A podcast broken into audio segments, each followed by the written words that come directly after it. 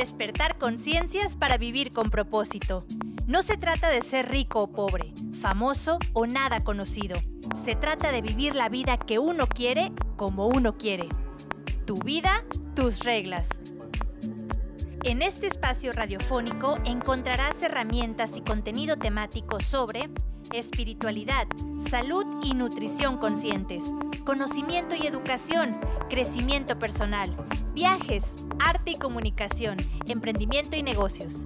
Quiero que vivas tu vida al máximo. Aquí te explicaré cómo. Y juntos nos convertiremos en agentes de cambio para que poco a poco más personas vivan con conciencia y con propósito. Podcast nuevo cada semana. Nos escuchamos.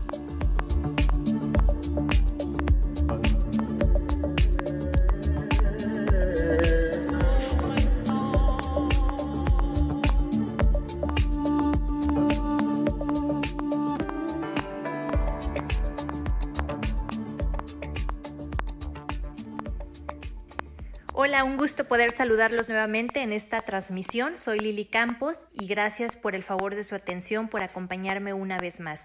El día de hoy quiero platicar con ustedes acerca de un tema que me parece fundamental para todas aquellas personas que tienen actividad frecuente en redes sociales y que en función de ello es que consiguen más clientes, que en función de ello es de que pueden promocionar o catapultarse más en su trabajo. El tema que vamos a, platicar el día de hoy es la autenticidad en las redes sociales. Y me gustaría abrir con una frase muy bonita de Pedro Kumamoto, que me, me, dijo esta frase en una entrevista radiofónica que le hice, no me acuerdo si fue en el 2016 o 2017, que dice así, lo público se construye desde lo privado. En aquella ocasión, cuando entrevisté a Kumamoto, él estaba, todavía se encontraba en su mero apogeo en cuanto a popularidad y, mm, sí, ciertamente fama. Era una persona muy pública, muy notoria aquí en el, no solamente en el estado de Jalisco, sino en, México y en todo el mundo. En todo el mundo me atrevo a decir esto porque el hecho de que él como, como un joven cualquiera común y corriente pudiese alcanzar eh, no solo la candidatura, sino también una oportunidad ya de haber sido electo como legislador en el Congreso de Jalisco, bueno, ciertamente le dio mucha popularidad y mucha fuerza a nivel nacional e internacional. En fin, en aquellos tiempos, en aquellos años, me tocó entrevistar a Kumamoto y estábamos hablando acerca de cómo manejaba él su vida privada cómo le hacía para no perder piso y cómo le podía hacer para mantenerse congruente. Y me acuerdo, él, él es una persona que ciertamente en las entrevistas piensa antes de hablar, no es alguien desbocado que se va de bruces, que se va así nada más de frente y que no, no analiza o razona lo que va a comentar, sino que se pausa tiene muy marcado esto, se pausa antes de dar alguna respuesta, la reflexiona y ya después la comenta. Y en el análisis que estábamos haciendo, pues él precisamente me dijo eso, me dijo, le dije, ¿cómo le haces para no perder piso, para que tu vida pública, profesional, de alguna forma tenga al mismo tiempo cierta congruencia con quien tú eres a nivel interno. Y él me respondió esto, lo público se construye desde lo privado. No sé si esta frase es de él, de su autoría, o si la tomó de alguien más, pero él me la dijo en, en, en esos, en esa entrevista, creo que fue en el 2016. Y bueno, quiero hablar acerca de la autenticidad en redes sociales. ¿Cómo ser auténtico en redes sociales? ¿Qué significa ser auténtico? ¿Y qué tanto se puede realmente ser auténtico? ¿Por qué?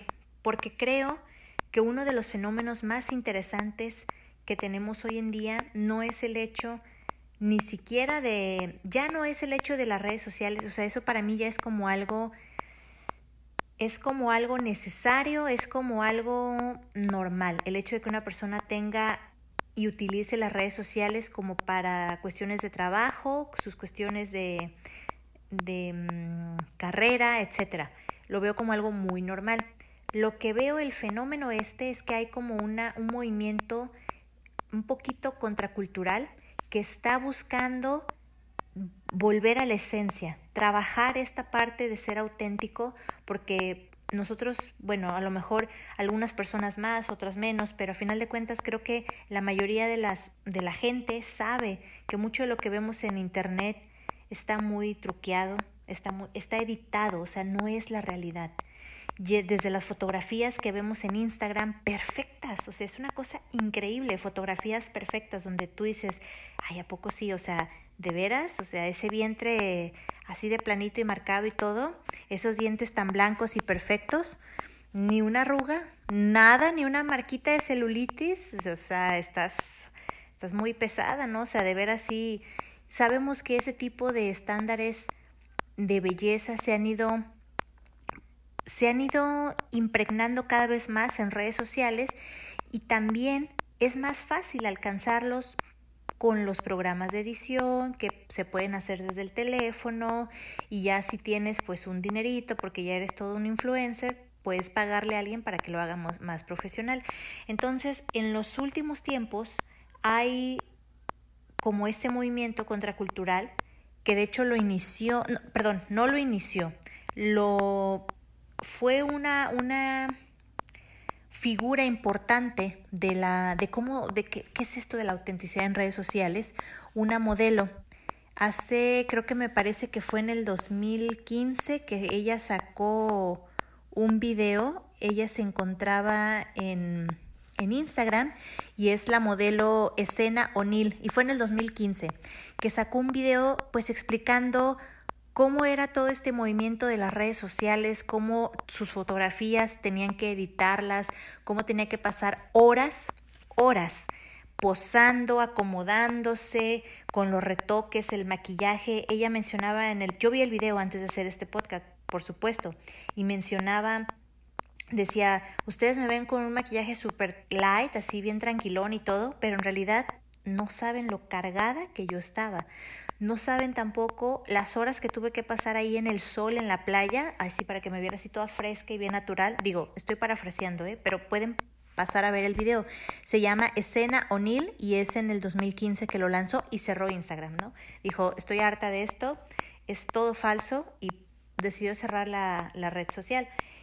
Y bueno, mencionaba, digamos que estaba develando todos los secretos y truquitos que tenían que pasar por el que tenían que pasar para alcanzar ese nivel de perfección en lo que vienen siendo las fotografías.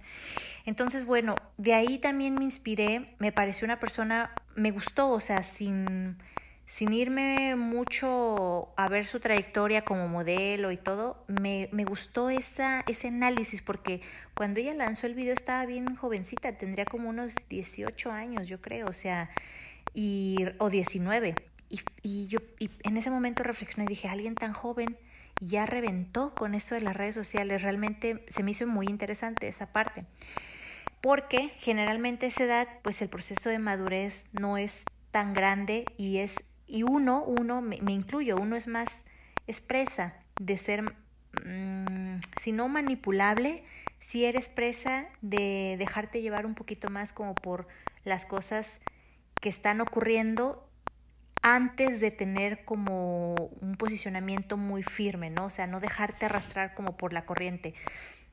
Entonces me gustó y me, me, me empecé a, a meter más a investigar eso. Y también otra de las razones por las cuales me llamó la atención el tema es por lo siguiente.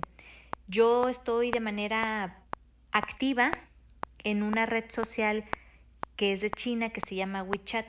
En esa red social para mí no saben cómo me ha, o sea, como que me ha movido un montón porque me, doy cuenta de cómo es la visión del mundo de, por ejemplo, en este caso los chinos, y cómo ellos utilizan las redes sociales en comparación con Occidente, Occidente, perdón.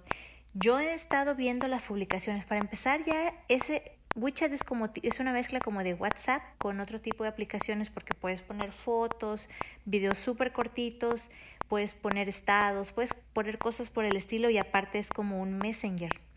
Y bueno, la cosa es de que yo entro ahí a esa aplicación y yo lo que veo más que nada son puros videos de autopromoción y son puros videos como de vender cosas, ¿no? O sea, es un mercado gigante ahí, WeChat. Entras y te venden hasta lo que no, o sea, te venden de todo. Y bueno, empezando como a involucrarme más en la cultura china y, la cultura actual, ¿eh? no crean que la antigua ni nada, la actual, los jóvenes, y cómo ellos ven el mundo de la tecnología, las redes sociales y todo, me di cuenta de que estas, o sea, de que los chicos hacen lo que sea por ser famosos en internet. Pero cuando digo lo que sea es lo que sea. Hay, China tiene un montón de aplicaciones en redes, o sea, tiene un montón de aplicaciones, sí, de redes sociales, donde puedes grabar lives, hacer videos y, fotografías, pero sobre todo ahorita lo que está más como fuerte, pegando muchísimo allá, son los lives, los videos en vivo. Y la gente, es una locura, la gente hace lo que sea por ganar la, la atención del público.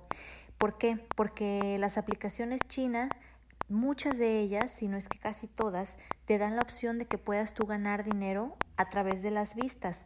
Y no funciona tanto como las de Occidente, en donde aquí en Occidente en general me parece que todas las aplicaciones son como muy tacañas y son muy difíciles de hacer crecer a los, a los a las personas que quieren vivir de eso, ¿no? Que quieren vivir de internet de esta manera, porque no es te ponen muchas trabas y además de eso no son como que tan accesibles para que la gente te pueda estar dando donaciones o cosas así, que te pueda aportar dinero.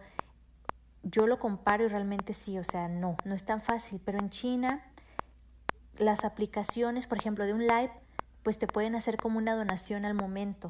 No, no, no hay tanta restricción de que tienes que llegar a tantos suscriptores o tienes que tener no sé qué, o sea, es más fácil y la gente puede hacerte donaciones directas por live. Entonces, ¿qué pasa? ¿Cuál es la, la, parte complicada en ese sentido de ellos? ¿no? Pues en la parte complicada es ganar la atención. Y como China es un país tan grande, tienen muchísima gente pues es una peleadera por la atención del público impresionante. Por lo tanto, las personas hacen lo que sea para poder ser, para destacarse. Pero ahí es donde entramos con el tema de la autenticidad.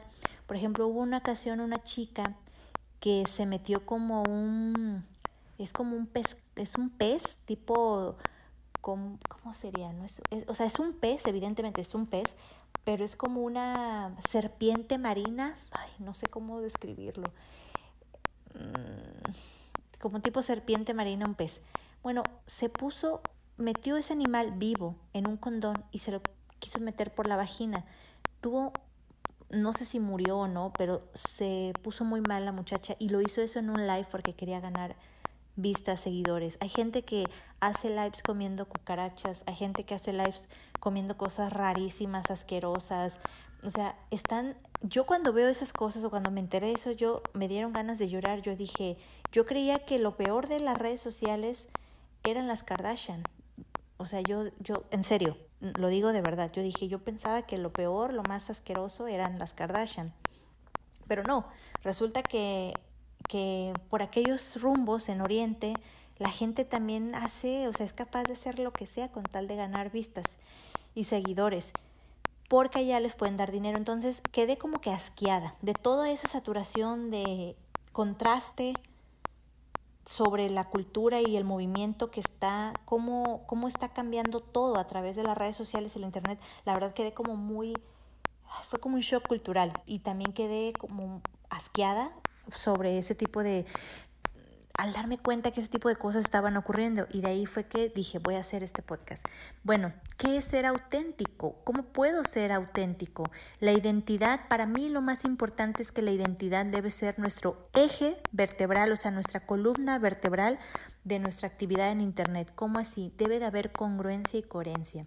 Yo entiendo que a la gente, y eso lo digo no solo como yo, Lili Campos, un ser humano y ya, o sea, es mi punto de vista como persona, sí, pero también lo veo o lo aporto con una visión de mercadotecnia, o sea, con una visión mercadológica y lo voy a explicar porque para mí la identidad, o sea, el que haya congruencia y coherencia en quién eres tú por dentro y quién proyectas o anhelas proyectar por fuera, tiene que ir de la mano. No puedes ser tú una cosa y querer mostrar otra porque a la larga la gente se da cuenta de eso y dos, modelos de esa manera, construidos de esa forma, no son sostenibles a largo plazo. Entonces, para mí, la identidad, o sea, el saber quién es uno y que tenga coherencia y esté alineado con mis intereses personales, o sea, con quien yo soy, para formar en todo caso una marca propia, una marca personal, lo es, o sea, es fundamental. ¿Dónde surge esta onda de la marca? Hoy en día, pues un influencer, una persona muy activa en redes sociales, prácticamente es una marca, se ha convertido en una marca. Ellos su persona la han vuelto una marca. Pero esto no está nuevo. Eh, lo del concepto de la marca personal o personal brand está desde 1997 cuando mm, surgió un libro de, del autor se llama Tom Peters, por si ustedes lo quieren buscar, y primero escribí un artículo en una revista. El artículo se llama The Brand Called You o La marca llamada Tú. Y después de ahí surgieron varios libros. También hubo otro que fue muy sonado en el 2010, un libro. Se llama El concepto de marca personal o Brand Self. Ese libro lo escribió un autor que se llama Marwick y desde el 2010 empezó como que ahora sí a tomarse más en serio esto. Y hay otro autor que se llama Schwabel en 2009 que también habló acerca de la marca personal como modelo de proyección en el ambiente de, por ejemplo, para crear una empresa, o sea, para crear una empresa como tal puede partir de ti, pero hay una, hay una parte aquí que se me hace súper interesante, fíjense, todo mundo dice, ok, yo, me, o sea, muchos emprendedores, pues, discúlpenme esta expresión de todo el mundo, muchos emprendedores dicen, ok, yo quiero ser mi propia marca, yo quiero que yo, por ejemplo, Lili Campos, me convierta en mi propia marca personal. Eso está perfecto, sin embargo, cuando no se tiene una verdadera identidad fuerte que refleje la esencia de uno, o sea, como le llama, aquí lo estamos viendo solamente con una perspectiva como ok, te conviertes en una marca, pero cuando no tienes esa coherencia y congruencia, ¿qué es lo que pasa? Llega un momento en el que estoy haciendo una parafraseada también de una información, o sea, platicando con gente de China sobre este mismo tema y todo. Palabras más, palabras menos me dijeron esto. Llega un momento en el que subes tanto que la gente que está, tu, tus seguidores, vamos a decirlo así, los followers, ya no te ven como un ser humano, te ven como un producto. Te has pasado a convertir en una mercancía para ellos, ya sea de entretenimiento, si es que no estás vendiendo o ofreciendo un servicio, un producto o servicio como tal, o te has convertido netamente en un producto. Cuando me dije, cuando eso, esa, ese análisis llegó a mis oídos, realmente me hizo, me movió mucho por dentro porque dije, claro, todo el mundo quiere la fama y quieren ser super influencer y tener un montón de seguidores y tener su propia marca personal, pero hasta qué punto yo cuido también ser auténtico y cuido mi identidad para no convertirme en un producto tal cual como se describió ahí, como esas personas de China me dijeron, o sea, llega un momento en el que la gente te ve como un producto, no como un ser humano, me pareció horrible, pero creo que, o sea, Totalmente, me, me parece súper acertada esa descripción. Entonces, ¿cuál podría ser, cuál podría ser ese, ese punto medio? Híjole, para mí yo creo que una forma de lograr eso tal vez sería humanizar un poquito más este concepto de marca personal. ¿Y a qué me, a qué me refiero con, con humanizar? Les voy a pasar algunos tips. Estuve pensando mucho sobre el tema e investigando y siempre con esta visión mercadológica, pero también al, mismo tiempo con este sentido humanista, porque no somos, a final de cuentas, las personas no somos objetos. No somos un objeto que alguien puede simplemente comprar, utilizar y sustituir, sustituir, perdón, o reemplazar. Al menos esa no es la visión que deberíamos de tener. Entonces, ¿cómo lograr yo mi objetivo de, por ejemplo, desarrollar mi propia marca personal, convertirme en mi marca personal? Bueno, humanizando, humanizando el proceso, no perder la esencia y humanizando el concepto de marca personal. ¿Cómo le podemos hacer? Puedes intentar dotar tu proyección, o sea, tu visión de tu marca personal dótala de atributos humanos. Este es un ejercicio que también se hace mucho en mercadotecnia. Cuando estás perfilando tu marca, se hace mucho porque fíjense que en la mercadotecnia se trabaja mucho a nivel inconsciencia, a nivel inconsciente, porque la gente no compra por razón, compra a nivel de instinto primario, más animal, y de límbico, que es el emocional. Y ahí hay muchos, muchos elementos que se involucran, inclusive la cuestión aspiracional, nuestra proyección de los valores. Entonces, nosotros vemos mucho de psicología para esta parte de cómo llegarle a la gente y entender lo que la gente necesita, más que estar creando cosas inservibles o queriendo obligar a las personas a comprar cosas inservibles. Bueno, la cuestión aquí es de que cuando estás perfilando un diseño de o sea, el diseño de tu marca, como el logo, por ejemplo, el nombre, estás viendo los colores, tipografía, todo eso, tú tienes que pensar cuáles son tus valores personales. Súper importante. Y aquí es donde yo metería los tips para humanizar tu marca personal y lograr que lo que tú eres realmente se proyecte de manera, si no tal cual, lo más íntegramente posible. ¿Y cuál sería la uno? Dota de atributos humanos a tu marca personal en tres aspectos.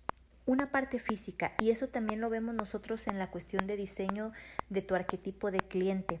Cuando estás diseñando un modelo de negocio, te ponen a investigar también cuál sería tu arquetipo de cliente y te dicen, a ver, ¿Tú cómo te imaginas que es la persona o el arquetipo de cliente que te va a comprar tu producto o servicio? Ah, pues yo me imagino que es una mujer de 20 a 30 años con este nivel socioeconómico, estas características, bla, bla, y empiezas a diseñarlo. Porque fíjate, ¿qué crees? Que lo que tú eres es lo que vas a traer. Si tú eres las características, cualidades, las cosas que a ti te gustan y las que no te gustan, es el tipo de personas que tu clientela o tus seguidores que vas a traer. La gente que tenga la misma visión del mundo es la gente que vas a traer. Entonces, aquí el primer aspecto sería dota de una, dale fisicalidad, dale una perspectiva de fisicalidad a tu marca. Al momento de humanizarla, si fuera una persona, ¿cómo sería tu marca? O cómo tú te proyectas ahí en tu marca. Tu, tu esencia pero de atributos físicos sí, o sea, también es válido.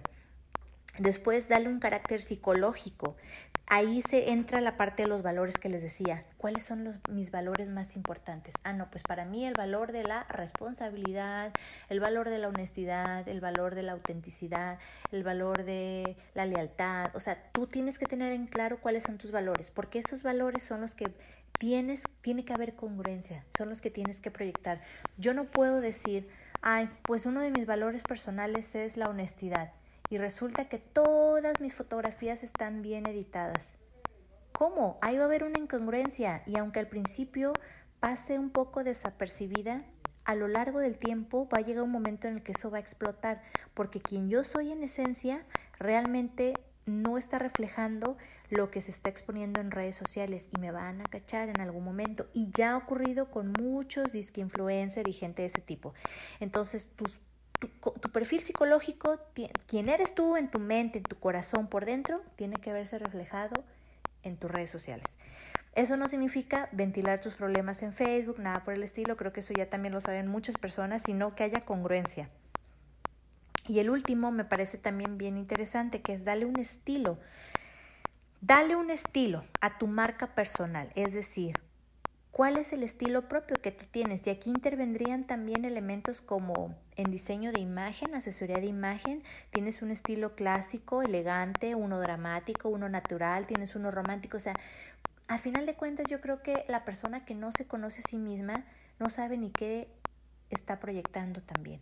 Y crea eso una nube de confusión en, en, los seguidores. O sea, de repente es un chile, mole y pozole. O sea, ahorita te sigue un cuate, luego te va a seguir otra. Porque no hay congruencia, no sabes tú ni quién eres, ni qué quieres proyectar. Entonces, ¿cuál es mi estilo? O sea, realmente, o la otra que he visto mucho también.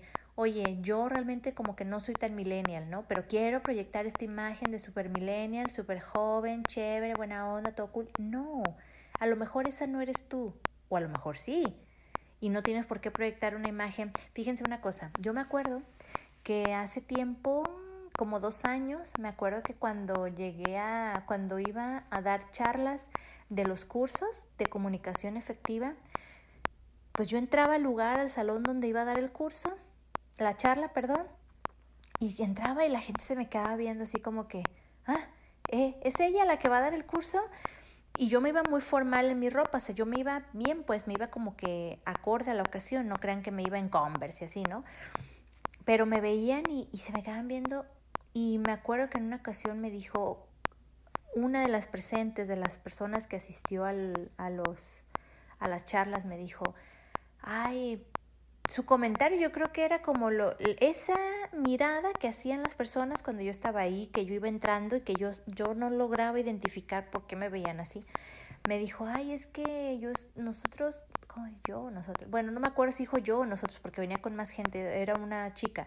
Me dijo, es que como que esperábamos a alguien más grande, como más grande de edad, y cuando entraste tú te vimos y bien joven.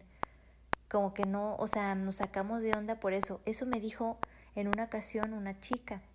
Y ya de ahí dije, ah, ya sé por qué me miran así cuando entro a dar las clases, los cursos, perdón, la charla, ay, Dios mío, las charlas, dije, por eso se me quedan viendo así, o sea, como que ellos a lo mejor se imaginaban una persona mm, tal vez más grande y porque ciertamente los años dan experiencia, eso es algo que tenemos todos en la mente, es como el inconsciente colectivo.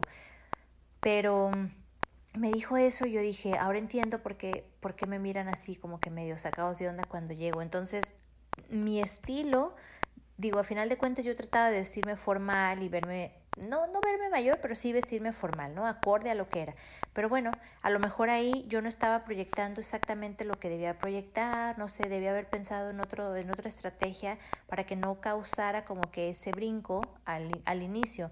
Entonces, este es el último. ¿Cuál es mi estilo? Porque mi estilo refleja mi esencia. Fíjense, o a lo mejor era otra cosa. A lo mejor yo, yo desde un principio no debía haberme vestido tan, tan formal. Ahorita, ay, fue bien raro, ahorita lo estoy como que reflexionando, porque mi estilo no es formal. Yo pienso que la, la gente que me, ha, me conoce de cerca, los alumnos que toman los cursos conmigo, mis amistades, la gente de mi alrededor sabe que yo soy una persona que no le gusta la ropa muy formal, o sea, no me gusta peinarme tampoco mucho, que digamos, ni, o sea, soy alguien muy como una vez definieron mi estilo como ecléctico, o sea que puedo agarrar como de todo un poco, texturas de diferente tipo de ropa, colores diferentes, o sea, Mm, como los accesorios igual también mezclar una cosa y otra y puedo ponerme de todo un poco y de alguna manera sí logro una armonía pero es como de todo un poco no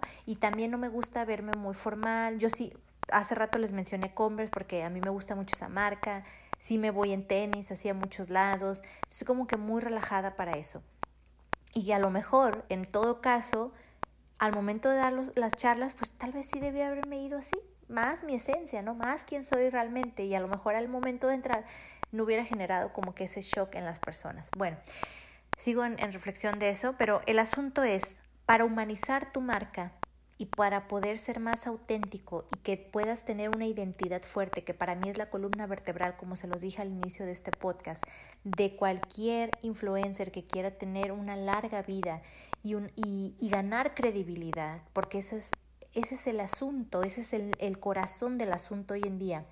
Que no seas uno más, que no seas un, un influencer más pasajero, una persona, o que no seas alguien que atrae gente por morbo también, porque para morbosos hay millones en el mundo y gente que la atraes a tu vida o a tus redes sociales que son parte de tu vida por morbo, nada más para andar fisgoneando qué haces, qué no haces en cuanto a tus cosas más íntimas probablemente o si te va bien, o sea, para ese tipo de burradas, yo creo que no, no, no, no, es por ahí el asunto. Hay que tratar de que nuestras redes sociales, nuestro trabajo realmente refleje quiénes somos, nuestra esencia, lo que nos gusta, lo que no nos gusta y lo que anhelamos, o sea, lo que, lo que queremos aportar al mundo, lo que queremos transformar, lo que queremos embellecer, lo que queremos mejorar. Tal como dijo Kumamoto, lo público se construye desde lo privado. Muchas gracias por su atención. Nos vemos y nos escuchamos en un próximo encuentro. Dije los vemos porque voy a grabar un video. Gracias.